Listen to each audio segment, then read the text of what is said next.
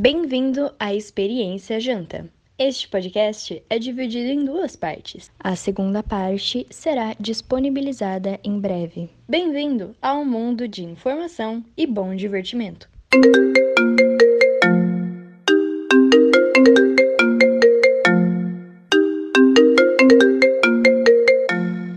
Alô? Alô? Alô? Alô? Alô?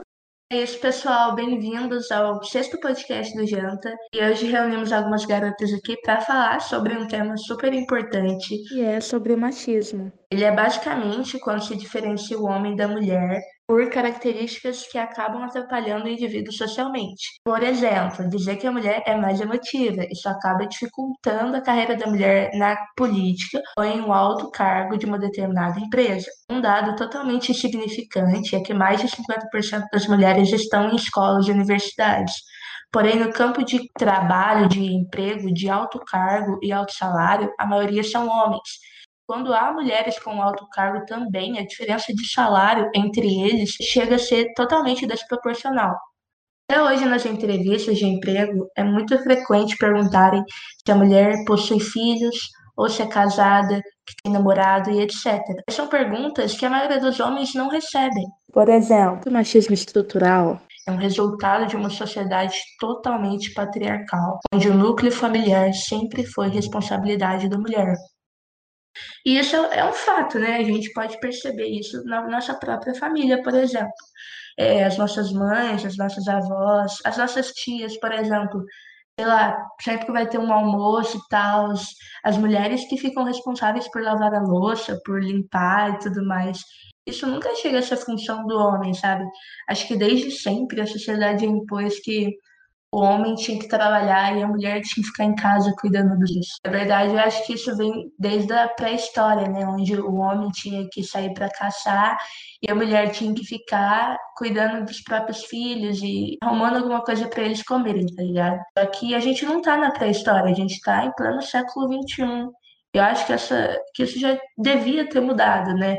Mas como não mudou e como a gente vê que é muito presente na nossa vida, eu quero saber o ponto de vocês, como vocês veem isso, tipo, nas suas próprias casas, sabe? Como, e o que vocês acham sobre isso? Na verdade, eu acho que, querendo ou não, tudo que a gente faz na infância, ou que os pais fazem pra gente na infância, influencia na nossa juventude e daí pra frente. Então, eu acho que, assim, o machismo, ele começa em casa. Quando o filho que suja alguma coisa é a filha quem tem que limpar. Nem precisa parar muito para pensar que esse patriarcado está muito mais imposto nas famílias do que qualquer outro lugar. Porque dificilmente você vai ver os pais ensinarem a um filho como cozinhar, lavar uma louça, limpar uma casa desde pequeno. Isso só é imposto para menina. Isso acaba virando muito um círculo vicioso, sabe? Isso acaba sendo refletido um pouco na gente. Porque, igual a Duda falou, a gente vê a sociedade da forma que nossos pais tentaram nos ensinar. E acaba que isso vai passando de geração em geração. A nossa geração está tentando desconstruir um pouco isso.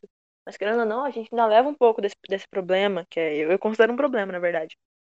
É, pra frente, a gente acaba passando para outras pessoas. A gente, isso acaba sendo refletido na gente. E isso tá, tipo, tão imposto na, na sociedade que, por exemplo, eu não sei vocês quando eram criança, mas, tipo, quando eu era criança, o que eu via na TV e achava que era legal é maquininha de lavar roupa de faz de conta, ou cozinha, esse tipo de coisa. E isso é uma propaganda um, que envolve só as meninas, uma parte das vezes, tudo muito voltado para o público feminino. Então, isso já fica na nossa cabeça desde muito cedo, moldando nossas vontades de certa forma. Exatamente, eu concordo plenamente, porque do jeito que a sociedade sempre impôs na nossa cabeça é, como ela deu exemplo das propagandas, mano, até hoje, entende? Até hoje existem esses tipos de propagandas onde tentam impor que a mulher nasceu para ficar em casa cuidando de filhos, tá ligado?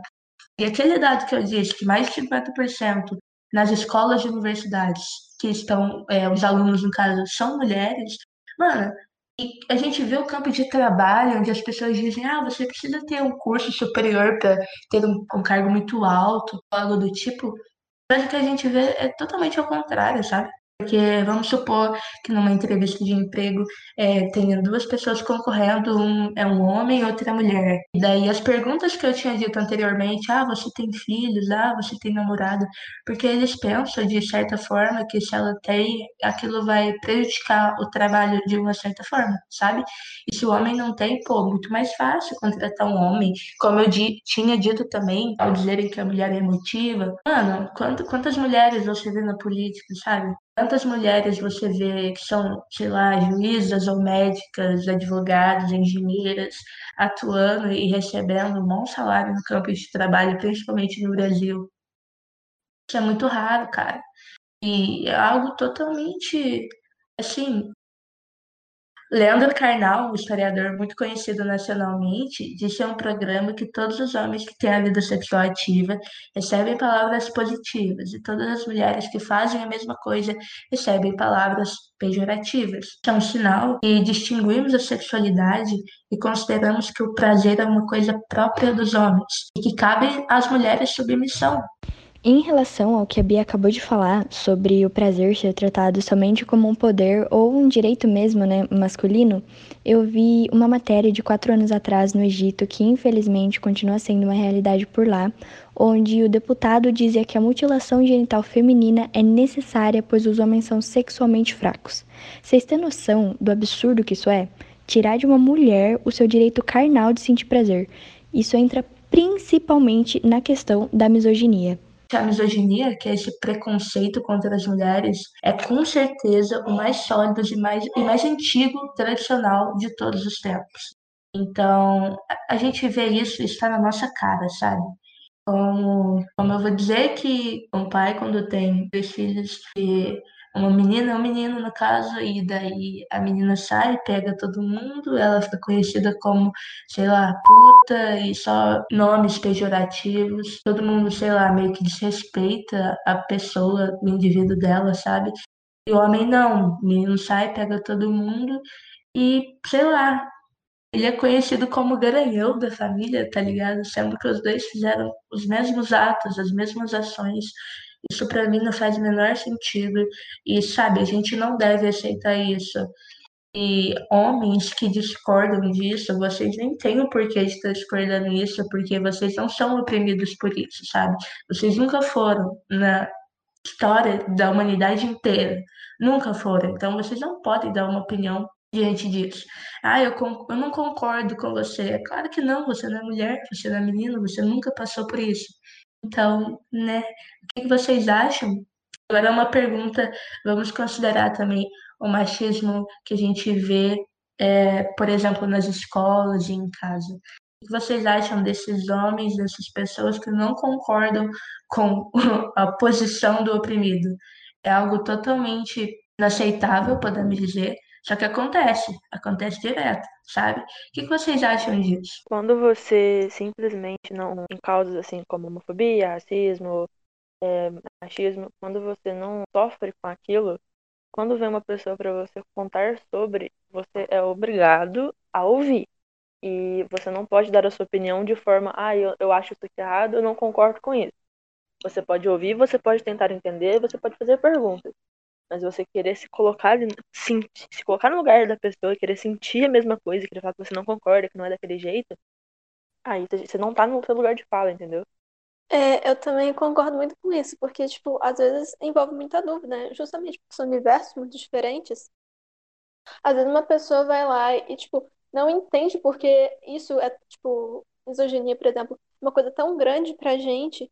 E aí vai também a forma que a pessoa aborda isso. Em vez de tentar colocar opinião, escutar um pouco e perguntar, mas por quê? Em vez de já tentar discutir como se entendesse tudo daquilo, se já tivesse vivido aquilo. Sim, eu concordo plenamente. A gente não. Mano, a gente, se a gente não tem lugar de fala, a gente não deve falar, porque só quem sente de verdade na pele o que passa pode descrever, sabe? O que tá passando, o que tá sentindo. E para deixar bem claro, é, peguei uma uma reportagem de Mário Sérgio Cortella, um filósofo também conhecido nacionalmente, disse que, ao contrário de machismo, é inteligência. Machismo é a suposição de que os homens são superiores. Feminismo não é a suposição de que as mulheres são superiores. e sim a crença de que homens e mulheres são iguais. Essa é uma definição muito clara, só que o pessoal confunde muito o feminismo com o feminismo. E, assim, particularmente, eu concordo com o Sérgio Cortella, onde ele diz que, ao contrário de machismo, é inteligência. Eu concordo plenamente com isso. Chega a ser um pouco sarcástico, mas é a verdade, cara. É, não faz o menor sentido você discriminar entende? Até porque existem várias mulheres aí no mundo que, se não fosse por elas, a gente não estaria em um nível globalizado como estamos hoje, sabe? E se isso fosse imposto há muito tempo atrás, eu acredito sim que a gente estaria vivendo numa evolução, numa sociedade melhor. Eu queria reforçar uma coisa importante, que é o feminismo ele não busca igualdade. É, a gente não é igual aos homens, eles não quer ser igual a eles. A gente busca equidade. A gente quer ter um julgamento justo, a gente quer imparcialidade, a gente não quer ser, ah, ela fez isso porque ela é mulher, ah, ela não é capaz disso porque ela é mulher, ah, não sei o que porque ela é mulher. A gente quer um, um tratamento justo, a gente quer imparcialidade, a gente não quer ser igual a eles porque não tem como. É, são situações completamente diferentes. Porque essa imparcialidade a gente precisa dela porque a diferença entre as taxas de matrícula feminina e as oportunidades para as mulheres aproveitarem o prestígio e o poder no mercado de trabalho mostra que graus mais elevados não são suficientes para serem considerados iguais aos nossos colegas homens. E no mercado de trabalho, para mulheres, é rígido, mais rígido que para os homens. Homens de menor prestígio conseguem empregos que mulheres com as mesmas credenciais não conseguem nem imaginar em chegar lá. Para acessar outros cargos, além de possuírem um diploma mais alto e de prestígio, as mulheres em geral precisam passar por uma espécie de provação moral muito rígida. Isso acontece de maneira praticamente inconsciente agora, sabe? As pessoas, tipo, às vezes, virou tão automático eles nem notam. É isso que a gente chama de machismo estrutural. Esse negócio de provação moral fica muito claro, principalmente quando a gente for ver, tipo, é, concurso público. Concurso público, a maior, tipo assim, já faz um tempo que as mulheres estão meio que dominando essa parte, que a maior parte que é aprovado são mulheres, a maior parte que são aprovadas são mulheres. Então, e nesse tipo de, para alcançar cargos públicos, você não tem que fazer um tipo de entrevista ou se provar moralmente que você pode fazer um papel de homem, entre as, muitas aspas. E isso tipo, fica bem claro quando a gente olhar isso. Quando ele está de deficiência, a mulher se destaca. Por isso que muitas vezes mulheres são melhores em prova, só que mesmo assim homens tipo, conseguem melhores cargos em empregos, em empresas, porque teste não depende de gênero, né? Não tem como discriminar por gênero sem ficar óbvio. De entrevista de emprego tem como, que tá lá na tua frente, sabe? Você tá muito vulnerável a qualquer tipo de julgamento. Eu achei esse exemplo da, da equidade perfeito, na verdade, porque a equidade ela não falta só para as mulheres, mas falta em todos os tipos de relações, principalmente no Brasil, entende? Quando a gente vai falar, por exemplo, de cotas, é, e a pessoa acha que tem que ter a devida igualdade, na verdade a gente tem que ter equidade, colocar um pouco daquilo que está sobrando em quem tem, em quem não tem, para ambos ficarem totalmente estabilizados ou tentarem, né? Então achei um bom ponto. Eu queria comentar um pouco com vocês não só desse dessa sociedade patriarcal no Brasil, mas também no mundo. E a gente vê isso principalmente em países asiáticos, como a Índia, por exemplo. Tem um dado que fala que é do jornal Brasil de Fato, o nome do jornal. Ele diz que a ideia de que o hinduísmo é uma religião pacífica não passa de um mito. Sob essa premissa que a historiadora Shara Gupta, professora da Universidade de Delhi, analisa a violência de gênero da Índia. Ela diz que a sociedade de castas é fundamentalmente patriarcal e deixa marcas nos corpos femininos há milhares de anos. De 2007 a 2016, os crimes reportados contra mulheres cresceram 83% no país. A média de estupros é de 1 a cada 15 minutos. Outra violência relacionada aos casamentos agora é o pagamento de dotes por parte da família da noiva. Essa prática foi proibida em 1961, mas não deixa de fazer vítimas. Segundo Chagwan, cerca de 7 milhões de fetos de sexo feminino são abortados todos os anos na Índia por, por pais que não se veem em condições de pagar pelo casamento das filhas, ou que preferem um menino para dar sequência à linhagem da família. Como eu tinha dito, estamos em pleno século XXI e coisas desse nível acontecem. Então, 7 milhões de fetos são abortados na Índia pelo fato de serem do sexo feminino. Eu acho que eu não preciso explicar muito bem sobre isso, mas eu quero saber o ponto de vocês nesse caso. Quando a gente fala de tradição, religião, eu acho que é uma, um ambiente meio intocável, principalmente em questão de religião. Mas a partir do momento que você tem respeito pelas outras pessoas e que as considera forte o suficiente, independente o suficiente, você já, já estipula barreiras para esse tipo de coisa, é, tanto legalmente quanto religiosamente. A gente sabe que esse tipo de tradição e premissas, elas se adaptam desde que você queira. Então é importante a gente falar sobre isso. É, existe uma, uma linha tênue entre respeitar a religião alheia, respeitar a crença alheia, desde que essa crença respeite o ser humano como um todo.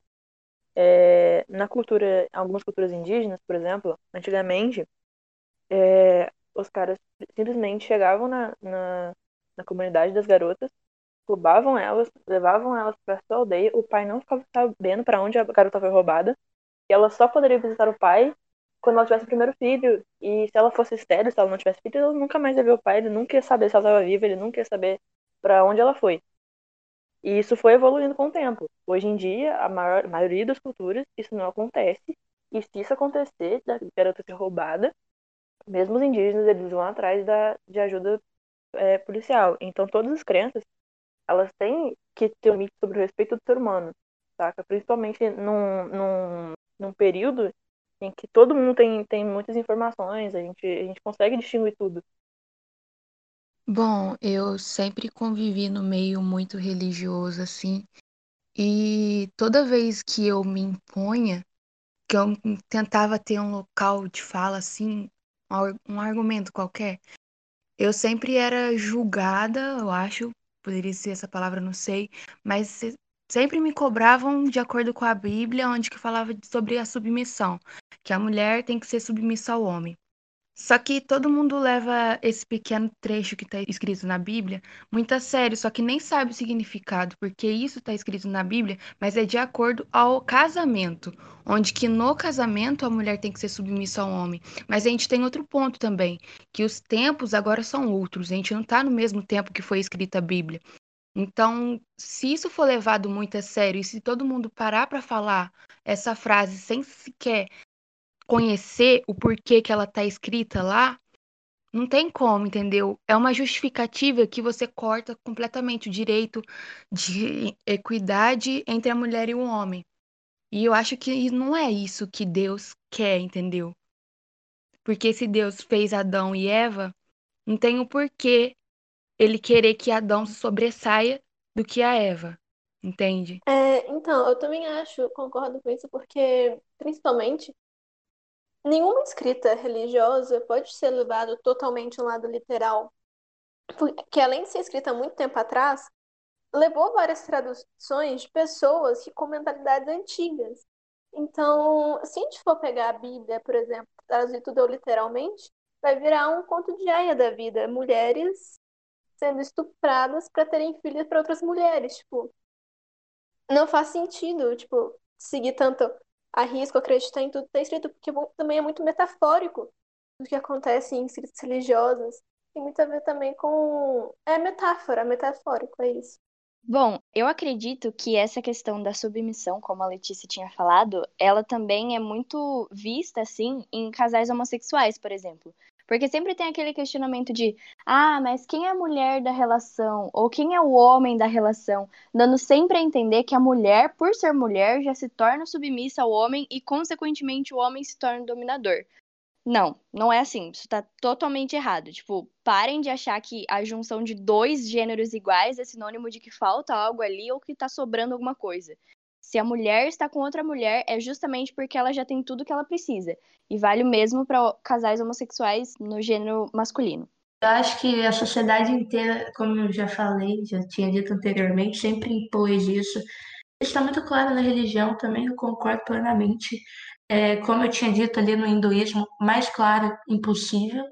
É, eu acho que até pouco tempo as mulheres agora na Índia começaram, puderam começar a dirigir.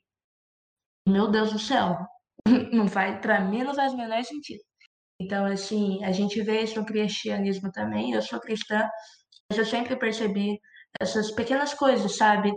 Por exemplo, por que, que o padre é homem? Por que, que uma freira não pode dar missa? Eu sempre questionei isso e eu nunca tiro uma resposta. Tudo bem? Ah, dizem, ah, é tradição, tudo bem, é tradição. As tradições, se estiver é, prejudicando alguém, tem que ser mudada. Entende? Então, por exemplo, muitas religiões estão meio que indo mais devagar, perdendo a popularidade por conta dessas tradições que hoje em dia não fazem sentido e muitas não devem fazer sentido, entende? Então, por exemplo, se eu vejo alguma coisa que me faça ser submissa alguma coisa que seja relacionada a um homem, eu já questiono. Eu questiono tudo, independentemente se eu for cristã ou se eu não for, sabe? Então, quando eu vejo isso, eu, eu realmente questiono, realmente penso naquilo, vejo que não está certo, procuro não ser submissa a tal coisa. Mas esse pensamento, mesmo que, que seja totalmente machista, da parte dos homens, ele está posicionado diretamente na cabeça das mulheres.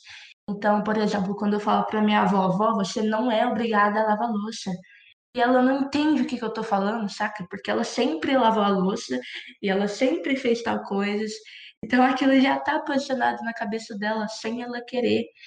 Então, é algo que ela às vezes não sabe que tem o direito, mas ela tem.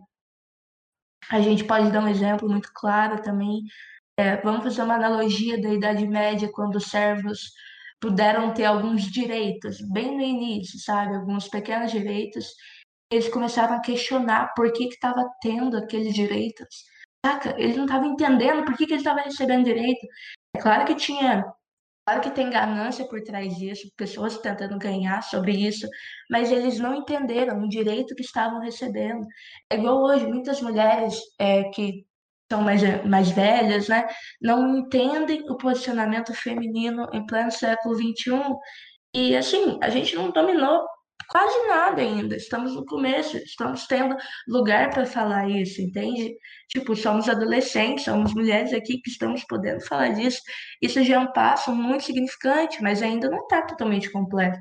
Então, esse lance de ter lugar de fala, saber que você deve falar, saber que vai ter muita gente posicionando contra você, e mesmo assim você não deve ficar calada, porque quando você fica calada diante disso, tem várias mulheres aí que podem falar e não conseguem, saca?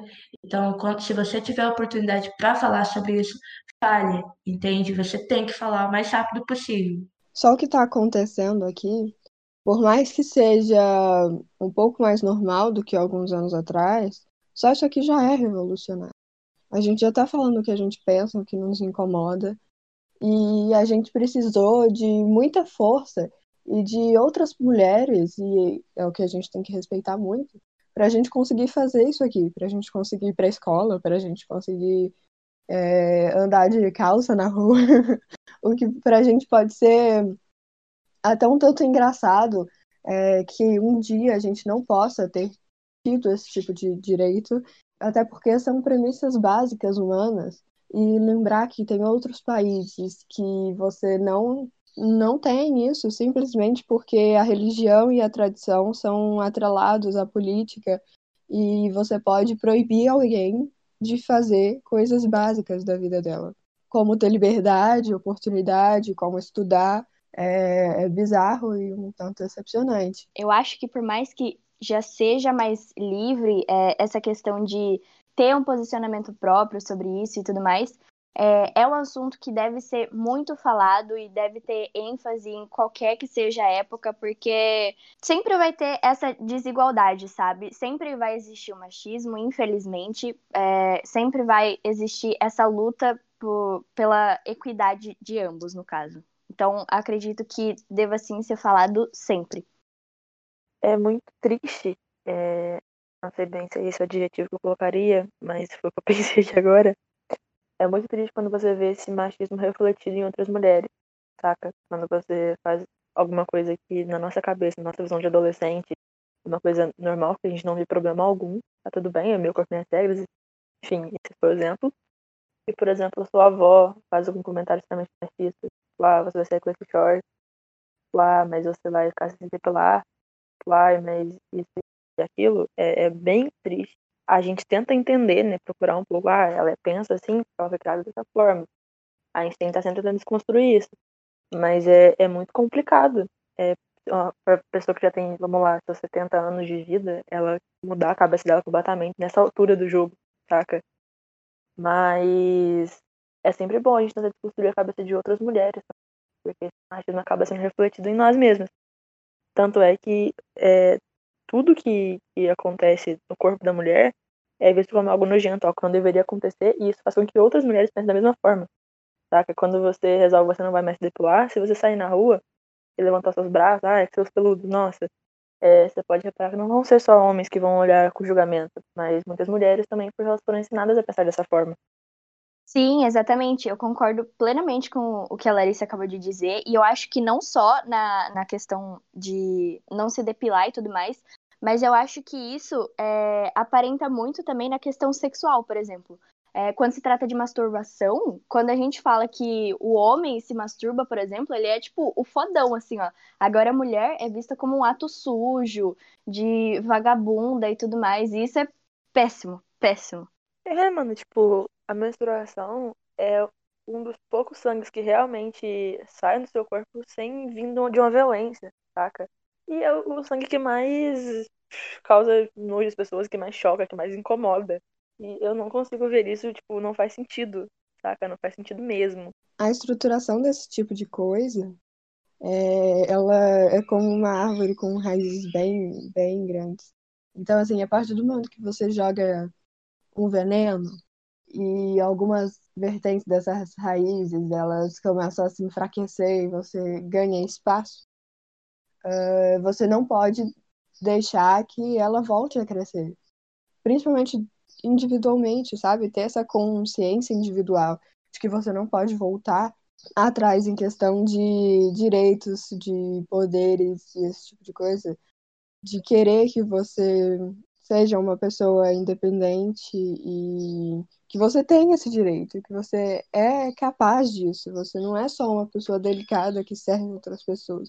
Você é uma pessoa que consegue fazer as suas próprias coisas, ter a sua própria vida, é, cultivar a sua própria cultura.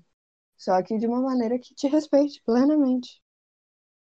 A partir do momento que você consegue ter esse espaço na sua cabeça, você não pode deixar que esse tipo de raiz cresça de novo. Porque não é como se você morresse, ela nunca mais se estruture. Na verdade, ela realmente, ela se estrutura de novo a partir do momento que você dá espaço para ela. Então, a nossa função aqui é tentar não dar espaço para esse tipo de ideia voltar a crescer e a se estruturar na sociedade. Mas em relação cultural, eu tô com uma pergunta que é, por exemplo, as muçulmanas usam hijab, hijab, eu não sei como fala, desculpa se eu estiver pronunciando errado, mas isso é uma coisa meio que cultural delas estruturado pela religião que, para a gente, como ocidental, pode ser visto como algum tipo de opressão. Mas agora está começando a montar uma moda toda em cima do véu que elas usam, de da cultura mesmo delas. Isso é a gente que está vendo errado, como ocidental, de tipo, a cultura delas está errada, a gente está tentando dominar, sei lá, alguma coisa do tipo. Ou realmente está errado, tipo, como que a gente pode agir em relação a isso se tiver errado, sabe? Porque, afinal de contas, é a cultura delas elas estão achando que estão fazendo bem aquilo. Então, é como eu tinha dito antes, a pessoa ela já nasce naquele meio achando que o que ela está fazendo está certo. Por exemplo, eu tenho certeza que há mulheres daquele país que não aguentam mais, entende? Servir aos homens e quando elas negam, a gente já viu isso. Eles jogam ácido na cara das mulheres, entende? Então, para que elas não possam arrumar marido nunca mais na vida. Cara, que merda é essa, tá ligado? Por exemplo, nas igrejas da Índia, se a mulher ou menina estiver menstruada, ela não pode entrar na igreja. Meu Deus, que ponto que chegamos, sabe? Eu acho que a gente deve sim respeitar as religiões, todas, porém, quando isso está atingindo caráter do indivíduo, sabe? Definindo quem ele é, quem ele deve ser. E principalmente nas mulheres, eu acho que isso deve sim ser questionado, sabe? Passou dos limites de ser algo totalmente respeituoso religiosamente. Já passou do ponto. Isso não deve ser aceitado na sociedade. Não pode ser aceitado na sociedade uma coisa dessa, sabe? Que depende totalmente. Mano, isso é inaceitável. Tem muito, eu, eu acredito sim que deve ter muitas mulheres lá que pensam: o que que eu tô fazendo aqui? Sabe? Por que que eu tenho que fazer isso aqui?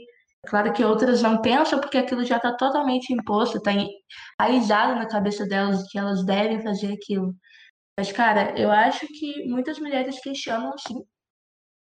A gente pode pegar o exemplo da Malala, por exemplo, né? E eu vi que ela disse uma vez a resposta para a mudança disso tudo é que os governos precisam investir mais na educação. Os executivos, todos que fazem parte da sociedade, devem pensar em investir nas meninas e na educação. Infelizmente, o que, o que a gente vê acontecer é justamente ao contrário, né? Por exemplo, no Brasil, em 2017, quase 70% das universidades federais tiveram cortes no orçamento, e neste ano estima-se que os recursos voltados para a educação sejam reduzidos em 32%. Ou seja, além de estarem tirando esse poder feminino das escolas, das universidades, e generalizando da educação completa, sabe? Eles cortam esses orçamentos. Então a gente pode puxar desse lado da educação também na vida das mulheres, sabe? Onde dizem que mulher não precisa estudar, mulher não deve estudar. E, cara, se colocar todas as meninas para estudar, derem é, os investimentos justos. Estou falando das meninas porque os homens sempre tiveram, sabe? Mas quantas mulheres importantes na ciência e na história tiveram? Mulheres, entende? E antes desse tempo, onde o preconceito era muito maior, as oportunidades muito menores. E hoje a gente pode fazer isso, a gente consegue, lutando muito ainda, infelizmente, mas eu acredito muito numa sociedade não que tenha igualdade, mas como a Larissa tinha dito anteriormente, com equidade, que eu acho que é o ponto certo. A equidade, eu acho que é a palavra certa. A gente tem que pensar por um lado de que quando você, essa pergunta da área, muitas vezes alguém vai responder da forma que é, se elas estão de acordo, tá tudo bem. Só que a gente tem que olhar pelo ponto de vista que a maioria delas não conhece outra realidade. A maioria delas foi ensinada desde pequena que aquilo ali tá certo e que qualquer outra coisa é pecado, qualquer outra coisa tá errada, qualquer outra coisa te faz ser um, uma pessoa ruim.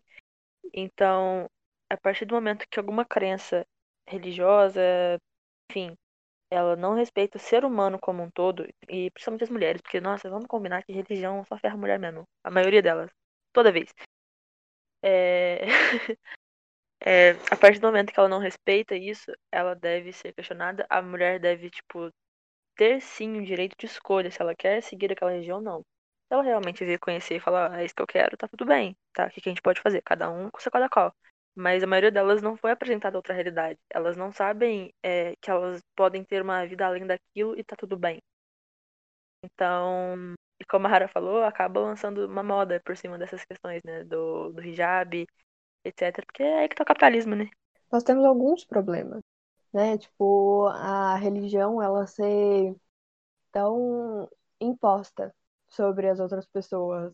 Não só religiões de outras matrizes, como a indiana, né, o hinduísmo, é, como religiões brasileiras também, brasileiras entre aspas, né, brasileiras no caso que a gente vivencia, como o cristianismo e tal, você impor qualquer coisa sobre outra pessoa, a partir do momento que ela não conhece outra, como por exemplo impor para uma criança ou algo assim, dizer que ela está errada por fazer o que ela está afim.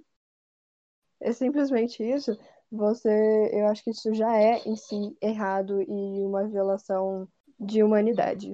Mas isso é, junto com a falta de educação e esse descrédito que a gente tem, porque a educação ela empodera as pessoas, tanto mulheres quanto homens. A partir do momento que você estuda, você tem argumentos para lidar com qualquer coisa, ou então pode criar por si mesmo. é, ela empodera. Então, a partir do momento que você atrelaça essas duas coisas, fica uma situação muito mais séria. E juntando com um outro fator, que é que a maioria dessas religiões, por exemplo, na Índia, no Oriente Médio, elas estão plenamente atreladas à política. Então, você segui-las virou uma lei, não é uma questão de escolha. Então, meio que se você não seguir, você já está fazendo algo de errado legalmente. Imagina moralmente. Então, quem sou eu para criticar uma religião que domina o meu país? Se eu não conheço outra. Se eu cresci com a ideia de que aquela religião é a certa, afinal, ela domina o meu país.